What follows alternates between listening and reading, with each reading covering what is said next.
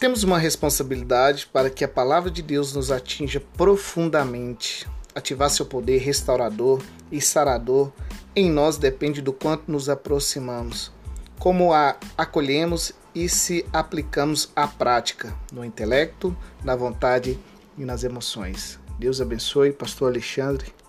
Deus abençoe sua vida.